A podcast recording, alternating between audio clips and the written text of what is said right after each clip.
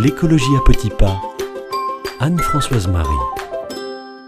Et voilà notre troisième semaine à propos de randonnée. Nous sommes équipés, nous avons un itinéraire. Nous avons commencé à marcher. Mais il fait un peu faim, vous ne trouvez pas? Alors pour une rando écolo et pour toutes vos sorties estivales dans la nature, préférez un pique-nique que vous avez préparé vous-même plutôt qu'un sandwich emballé sous plastique.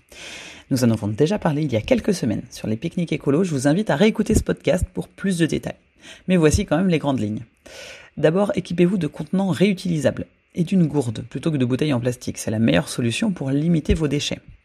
Mais dans tous les cas, emportez suffisamment d'eau. Entre l'effort et la chaleur, il faut compter au minimum un litre et demi par personne, car vous ne trouverez pas forcément d'eau potable sur votre parcours. En préparant vous-même la nourriture que vous emportez, non seulement vous éviterez beaucoup d'emballage, mais vous aurez aussi l'assurance de vous nourrir plus sainement, ce qui est essentiel lors d'une randonnée au long cours. J'ai testé cet été les barres céréales fait maison. Alors c'est ultra simple, très bon marché, sans déchets et en plus c'est très bon. Il vous suffit de choisir des céréales, du muesli, des flocons d'avoine en fonction de vos goûts. Quelques fruits secs pour agrémenter, ça peut être des raisins, des noix, ça c'est vraiment au choix. Vous liez ces ingrédients secs avec du beurre et du miel et vous passez vos barres au four pour les solidifier.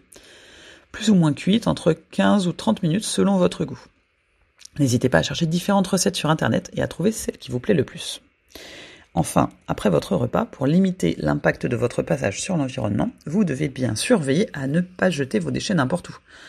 Quand il n'y a pas de poubelle à disposition, c'est à vous qu'il revient d'emporter vos déchets avec vous pour les jeter plus tard.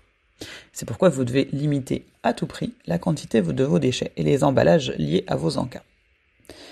De plus, une rando écolo, c'est peut-être l'occasion de ramasser les déchets laissés par d'autres usagers moins scrupuleux que vous.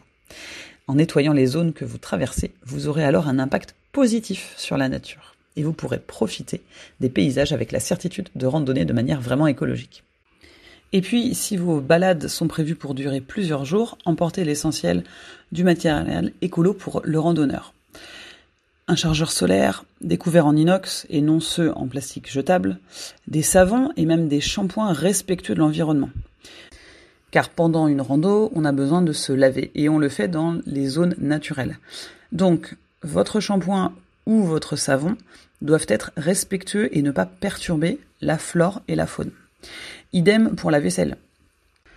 Ne lavez pas votre vaisselle dans une rivière avec votre produit vaisselle habituel. Prenez plutôt un produit biodégradable qui ne perturbera pas l'environnement. La semaine prochaine, nous parlerons des green rando, ces randos qui ont un but écologique. D'ici là, je vous laisse sur le site de la radio cette chronique que vous pourrez réécouter en podcast.